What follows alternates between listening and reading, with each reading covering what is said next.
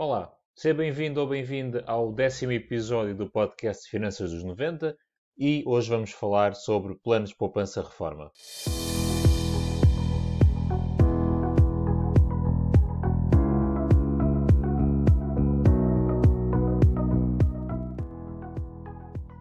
Se estás com atenção aos produtos de poupança ou de investimento que existem e se tens lido o blog uh, há pouco tempo, já deves ter ouvido falar dos planos de poupança reforma, os chamados PPRs.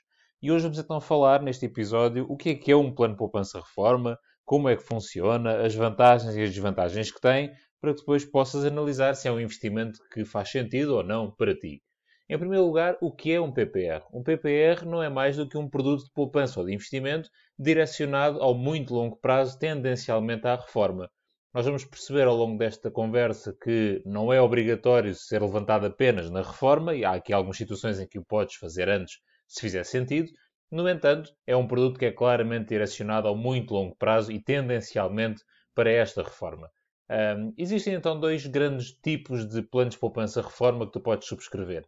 Em primeiro lugar, os PPRs de, uh, de capital garantido, em que, tal como o nome indica, o capital que tu lá colocas é garantido pela seguradora e em cima disso é paga uma determinada taxa de juro, que pode ser fixa ou variável, e aí já, já depende muito do próprio produto, mas de uma forma geral são então produtos onde tu tens a certeza que não perdes pelo menos o capital que lá colocaste. Um, obviamente que o reverso da medalha disto e desta segurança é o facto de teres também uma rentabilidade normalmente muito baixa, uh, obviamente porque não podes, não podes ter tudo. Se o teu capital não está em risco, então também uh, a segurança que isso traz tá, vem com ela uma rentabilidade relativamente pequena. Por isso, estes são os produtos que trazem o capital garantido e que têm então uma taxa de juro logo definida. Os outros PPRs são então os, PPRs, o chamado PPR fundo, em que, no, em que, tem um fundo de investimento por trás que é vendido uh, enquanto PPR. Um fundo de investimento não é mais do que uma carteira de ativos e pode ser uma carteira de ações, pode ser uma carteira de obrigações, pode ser uma carteira de vários fundos de investimento é uma questão de perceberes na política de investimento uh, onde é que esse fundo investe e em que quantidades, e está tudo completamente detalhado. No entanto, em vez de ser vendido como um fundo de investimento tradicional, é vendido como PPR. E quais são então as vantagens de, uh, de ser vendido desta forma? Em primeiro lugar, podes então esperar uma rentabilidade mais interessante do que nos, nos PPRs garantidos, porque se espera que este fundo de investimento, por não ter o capital garantido, e isto é muito importante que fiques bem consciente, um, como não tens o capital garantido, há, obviamente, uma, uma expectativa de maior rentabilidade.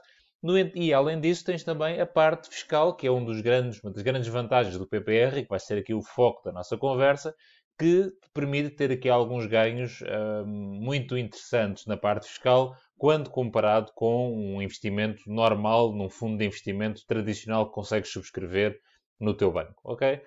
E fundo, que, que benefícios fiscais são então estes? É, há dois uh, tipos de benefícios, os que se chama benefícios à entrada e os benefícios à saída. Vamos começar pelos benefícios à entrada. Eles são chamados de entrada porque então são dados de cada vez que fazes o teu reforço. Cada vez que reforças o teu PPR, seja anualmente, seja mensalmente, seja lá o que for, tens então este benefício em termos fiscais e que se traduz uh, em 20% desse valor ser deduzido à coleta no teu IRS. O que, é, o que, é, que isto quer dizer? Tu no final do ano tens então os teus rendimentos todos do, do ano, ok? Vais depois apresentar na tua declaração de IRS e depois um, ehm, tu não és tributado diretamente sobre esses rendimentos que tiveste. Há uma série de coisas que são abatidas a esse valor e uma delas chama-se as deduções à coleta.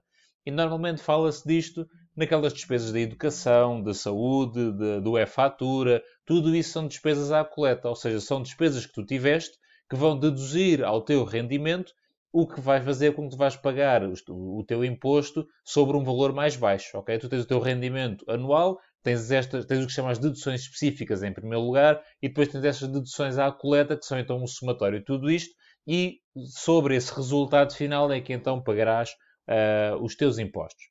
O PPR, então, permite que deduzas 20% dos teus reforços uh, à coleta anualmente.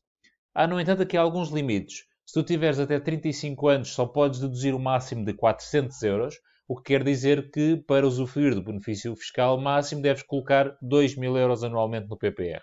Porquê? Porque 20% dos 2 mil euros são então os 400 euros, que é o benefício uh, máximo, a dedução máxima que podes fazer. Obviamente, tu podes colocar 3 mil, 5 mil, 10 mil euros no PPR. No entanto, em termos de benefício fiscal, receberás no máximo até aos 400 euros, se tiveres até 35 anos, e depois o limite baixa para 350 euros entre os 35 e os 50 e 300 euros a partir dos 50, ok? Uh, isto é aqui um, um, benefício muito, muito considerável e muito interessante na tua declaração anual de IRS. Uh, há aqui duas coisas que tens que ter em consideração, além desta questão deste limite dos 400 euros ou dos 350. Em primeiro lugar, há um limite global às deduções à coleta, ok? Uh, e esse limite vai depender do teu rendimento. De uma forma muito resumida, isto existe uma fórmula de cálculo e se passares pelo blog, uh, ela já foi, foi partilhada há, há, algum tempo, mas consegues encontrá-la facilmente nos artigos que, que, já foram publicados sobre PPR. Mas, de uma forma geral, este, este limite máximo de, vai sempre depender do teu rendimento. Quanto maior o teu rendimento, mais baixo o limite, ok? E o que é que acontece? Tudo aquilo somado, seja, todas aquelas despesas de educação, de saúde, do e-fatura e este do PPR, não pode ultrapassar então o tal limite que essa fórmula te vai dar. Vamos imaginar que o teu limite para o teu nível de rendimento são 2 mil euros. Se tu tiveres 1.900 euros em despesas de educação e de saúde, etc., só poderás ir buscar no máximo 100 euros de PPR, mesmo que tenhas colocado os 2 mil euros que te dariam acesso a 400, ok? Por isso, apesar de haver, há este limite dos 400 euros. estou-me aqui a focar nos 400 euros. É a questão dos 35 anos, ok? Mas já percebemos que o, limite vai baixando à medida que o tempo passa. Por isso, tu até podes ter colocado valor suficiente para aceder àqueles 400 euros. No entanto, se no global as tuas deduções já tiverem ultrapassado o teu limite máximo, então não terás acesso a isso tudo eh, e ficarás limitado a esse, a esse valor. Isto é a primeira coisa que tens de considerar, é que existe este limite máximo das deduções à coleta. O segundo ponto é que este, esta dedução dos 20% uh, eh, vai incidir apenas sobre os reforços que tu fizeres e não sobre o acumulado. Ou seja, tu em 2021, para teres este benefício, ele vai incidir sobre os reforços que fizeste em 2020. Se em 2022 quiseres novamente ter o benefício, tens que reforçar o teu PPR durante o ano 2021. Não é pelo valor total acumulado, é pelos reforços daquele ano uh, em que tens aqueles rendimentos e que estás a declarar naquele preciso momento, ok? Por isso, em termos de benefícios à entrada, tens então, para forma resumida, os tais 20% dos reforços anuais que fizeres, limitados a 400 euros no caso de 35 anos, 350 é dos 35 aos 50, e além de tudo isso, tens então aquele limite global de, um, ehm, de deduções à coleta que não poderás ultrapassar, ok? Isto então é o que se chama benefício à entrada. É o benefício que te é atribuído no momento dos teus reforços. Quando, à medida que vais reforçando, vais tendo imediatamente este, este benefício. O outro lado chama-se então os benefícios à saída. E eles dizem que são, à, são à saída porque é no momento em que tu terminas o teu PPR, no momento em que o resgatas. E aqui existem umas vantagens em termos de tributação dos teus rendimentos. Se segues este podcast e este projeto ou outros de finanças pessoais ou de investimentos, sabes que, de forma geral, os teus rendimentos dos teus investimentos, e aqui estamos a falar de mais-valias, de dividendos, rendimentos perdiais, as, as tais as rendas de imóveis, regra geral são tributados a 28%. Pode haver aqui para alguns, alguns produtos, algumas situações em particular, uh, tributação diferente, mas regra geral uh, a tua tributação sobre esses rendimentos será na, na taxa de 28%. No caso dos PPRs, a tributação é diferente. E existem logo aqui duas situações à partida. Existem situações legalmente previstas em que tu podes levantar o PPR e todas as outras. Vamos então começar pelas situações legalmente previstas.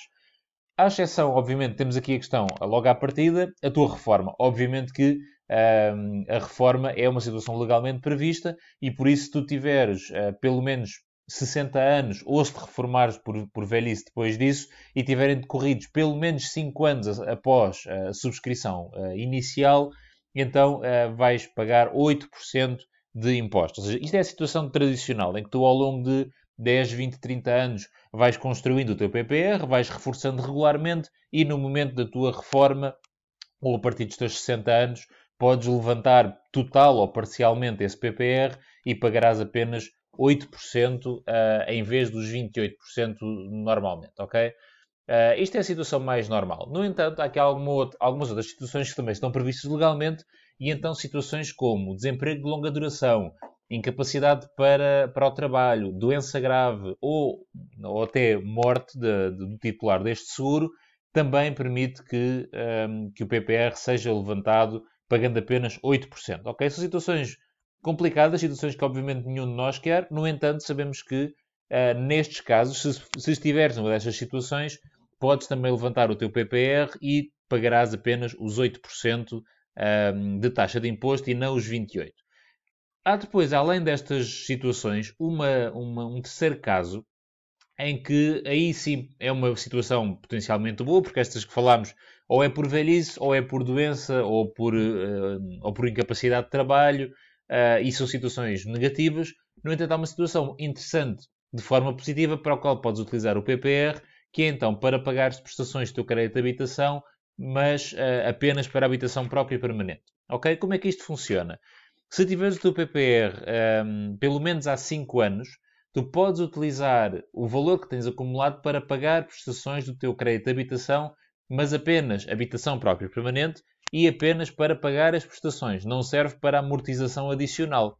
Como é que isto funciona? Vamos imaginar que tens uma prestação de 300 euros e então o que tu dizes é, falas com a tua seguradora onde tens o PPR, ou a entidade onde tens o PPR, e informas que queres que todos os meses ou naquele mês em específico, fica completamente ao teu critério, um, a entidade transfere então para o teu banco o valor de 300 euros para fazer face então ao pagamento da prestação. Okay? E o banco faz, o, o, e a seguradora ou a entidade onde tens o PPR faz essa transferência. E podes logo dizer que é todos os meses ou só um mês, isso fica completamente ao teu critério. O que tu não podes fazer, imagina que tens 10 mil euros uh, acumulados no PPR, o que tu não podes fazer é levantar esses 10 mil euros e amortizar o crédito. Isso não é possível. Só podes fazer mesmo para o pagamento uh, regular das prestações. Isto são então as situações, todas estas que falámos. Por isso, quando, tens mais de 60 anos, um, ou na tua reforma, situações de desemprego, doença, ou esta questão do, do pagamento de crédito de habitação, então és tributado a 8% e não a 28%, como tradicionalmente. Isto são situações legalmente previstas. No entanto, uh, tu podes levantar o teu PPR fora dessas situações legalmente previstas e também com uma taxa de tributação uh, mais baixa. Se tu tiveres, se tiver passado apenas 5 anos desde que fizeste o PPR e não estiveres em uma daquelas situações e quiseres levantar o dinheiro, irás pagar 21,5%. Se estiveres entre o quinto e oitavo ano do contrato, pagarás 17,2% e a partir do oitavo ano pagarás 8,6%. Relembro que isto é para todas as situações que não se enquadrem naquelas, uh, naquelas que falámos há pouco. Em todas as outras serão 8%, no entanto, tu podes levantar o PPR a qualquer altura e pagarás estas taxas. No entanto, se levantares o teu PPR uh, eh, fora das condições legalmente previstas, ou seja, fora daquelas dos 8%, há aqui uma questão que tens que ter em cuidado. Nada te proíbe de o fazer, obviamente. Podes fazê-lo a qualquer altura e vais usufruir destas taxas mais baixas, dos 21,5, 17,2 ou 8,6. No entanto, se tiveres usufruído daqueles benefícios à entrada, aqueles 20% anuais, terás que os devolver ao Estado e com uma agravante de 10% por cada ano que passou. Ok? Por isso imagina que tu um, o ano passado recebeste 400 euros, por exemplo, Uh, o que quer dizer é que se levantares o PPR este ano, terás de devolver esses 400 euros mais 40, mais 10%, ou seja, porque passou apenas um ano, por isso terás de devolver ao Estado 440 euros desse benefício fiscal. Qual é a forma de não teres que o devolver? É não usufruir. Este benefício fiscal à entrada, aqueles 20% que falámos há pouco, são opcionais. Ele vai-te aparecer automaticamente nas tuas deduções à coleta quando submetes o teu IRS, no entanto, nada te proíbe de chegares lá e a pagares. Se não usufruis desses benefícios, obviamente que também não terás nada a devolver se por acaso levantares o PPR. Se usas esses benefícios e levantas o PPR fora das condições legalmente previstas, tens então que devolver um, esses benefícios fiscais à entrada que tiveste com a tal agravante dos 10% por cada ano que passou.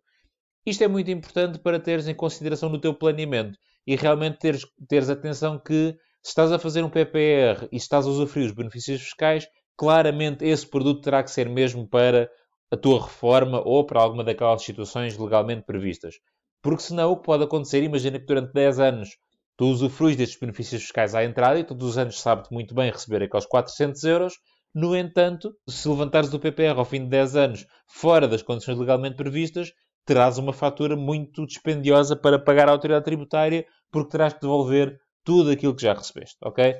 É um sistema que é, na minha opinião, justo. Uh, o, o, benefício fiscal à entrada, pelo menos na minha opinião, eu penso que seja esse o objetivo de, da autoridade tributária, é estimular a poupança na reforma. Porquê? Porque se tu tiveres a tua própria poupança feita para a tua reforma, em princípio irás depender muito menos da segurança social e isso, obviamente, um, liberta muito do esforço do Estado em suportar, vamos usar a expressão, na tua reforma, porque ao longo do tempo tiveste a tua própria poupança. E o Estado o que está a fazer é estimular essa poupança dando-te este benefício fiscal, ok? Uh, por isso é justo, se ele te dá o benefício fiscal, é justo que também tenhas que o devolver se por acaso um, estiveres a, fizeres o levantamento fora das situações previstas porque com isso vais tornar novamente mais dependente da, da segurança social, por exemplo. Por isso, a lógica será essa. Então, e o PPR? Vale a pena ou não? Isto é uma pergunta que não tem, como quase nunca existe uma resposta 100% certa neste mundo das poupanças e de investimentos e das finanças pessoais em geral, não existe uma resposta certa que seja capaz de dizer vale a pena ou não vale a pena. O PPR é um produto, em primeiro lugar, que tem esta componente fiscal que é interessante, ok? Tem uma componente em termos de poupança, tem uma componente para longo prazo que é interessante. Tem a parte do poder utilizar uh, para pagamento de, de, de, crédito de habitação, que também é bom, porque pontualmente ou não posso utilizar este valor acumulado sem ter nenhum, nenhum prejuízo, e até pelo contrário, até vou pagar apenas 8%. Uh, no entanto, tem aqui algumas, algumas também desvantagens. Em primeiro lugar, é um produto que não, não é normal ser muito líquido, ou seja, te, demoram alguns dias até converteres aquele dinheiro, independentemente de estares dentro ou fora das condições, não, para aqui não faz grande diferença, mas demora sempre alguns dias até teres o dinheiro disponível. Normalmente 4, 5 dias, uh, por isso se tiver uma situação um, em que precisas o dinheiro rapidamente, podes ter aqui um problema. Uh, há depois também a questão fiscal que falámos, daquele impacto de teres de devolver os benefícios se por acaso levantares fora das situações legalmente previstas normalmente existem também alguns custos de gestão uh, ou comissões de gestão uh, bastante altas. Às vezes estamos, estamos, a falar com relativa facilidade de 1,5%, 2% uh, anuais em termos de comissão de gestão, que é retirada automaticamente à tua rentabilidade. Uh, por, e se compararmos, por exemplo, com outros produtos, como no caso do, dos ETFs, que atenção que são produtos completamente diferentes, mas os ETFs tens taxas de gestão de 0,15%, 0,2%, por isso aqui tens 10 vezes mais e isso tem um impacto muito grande. Existem aqui algumas, uh, algumas vantagens, algumas desvantagens, como em todos os produtos. No entanto, de uma forma geral, é um produto que eu acho que deve, faz sentido uh, estar na carteira de praticamente todas as pessoas. Pois, obviamente, cada um, cada um de nós deve perceber se o que faz mais sentido é o capital seguro uh, ou, ou, ou o fundo de investimento. Em relação a esta questão do ser capital garantido ou do fundo de investimento, há também uma outra característica interessante dos PPRs que não referi há pouco, que é a possibilidade de tu transferires entre produtos. Uh, ou seja, tu imagina que começaste com um determinado produto do teu banco, porque foi sugerido, porque pareceu bem, uh, e ao fim de uns meses, ao fim de uns anos, encontras um outro produto melhor numa outra seguradora ou num outro banco. Tu podes transferir uh, esse produto, ok? E, nada te, nada te, uh, e não tens nenhum tipo de tributação, simplesmente o valor que tens acumulado é transferido e convertido para outro produto. O que isto quer dizer é que tu tens alguma flexibilidade em ir adaptando a tua estratégia. Se já seguiste uh, episódios anteriores deste podcast ou se tens lido uh, os artigos do blog, sabes que falamos muitas vezes sobre a gestão do risco e isto também se pode associar aqui, porque imagina que faz sentido para ti neste momento, tens 20, 20 e poucos anos, um PPR com uma grande parte em ações para procurares uma rentabilidade maior.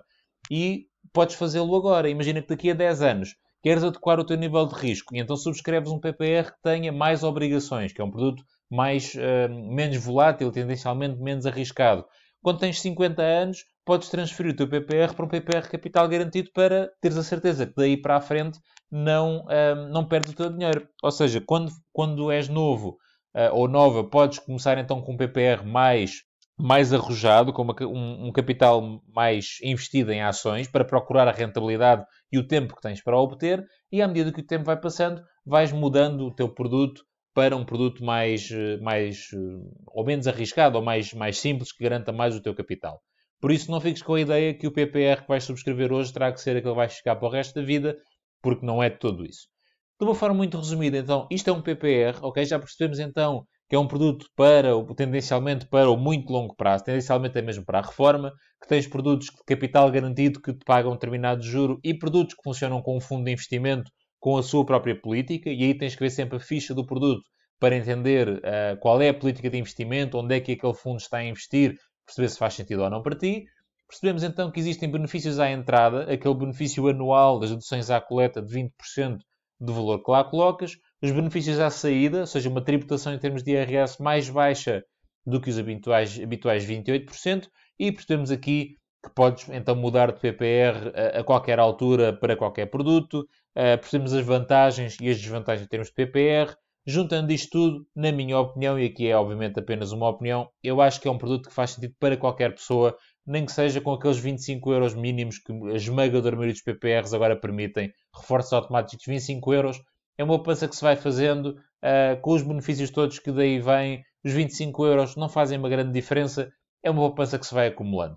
Uh, não há uma forma muito óbvia de comparar com outros produtos. É impossível, uh, ou pelo menos pouco fiável, comparar com um, com um investimento em ETFs, por exemplo. E falámos há pouco dos ETFs terem uma taxa de gestão muito mais baixa.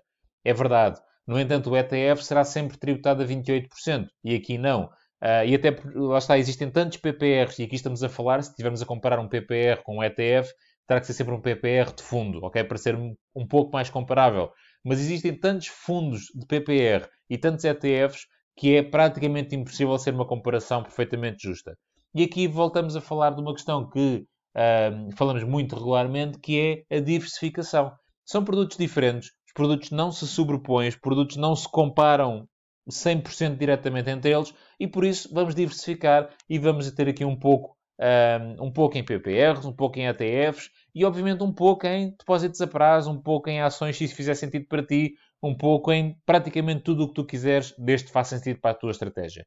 Isso é uma mensagem que, que, que tentamos passar sempre que falamos de algum determinado tipo de produtos, é a importância da diversificação. Os produtos são diferentes, movem-se muitas vezes em sentidos diferentes, e se nós estivermos diversificados, acabamos por equilibrar a nossa carteira e minimizar o nosso risco. Era isto que tinha para falar contigo sobre PPRs. Espero que tenha feito sentido para ti e que tenha ajudado a esclarecer alguma questão que tenhas. Se tiver ficado alguma, alguma coisa eh, mais mal explicada ou alguma questão que tenhas em relação a PPRs ou em relação a qualquer outro tema, na verdade, sobre finanças pessoais e investimentos, fica desde já o convite para enviares um e-mail para finançasdos90.gmail.com ou então através do Facebook, do Instagram, do YouTube, qualquer uma das redes, uh, e terei todo o gosto em responder num próximo episódio. Mais uma vez, obrigado por ter estado desse lado e até à próxima.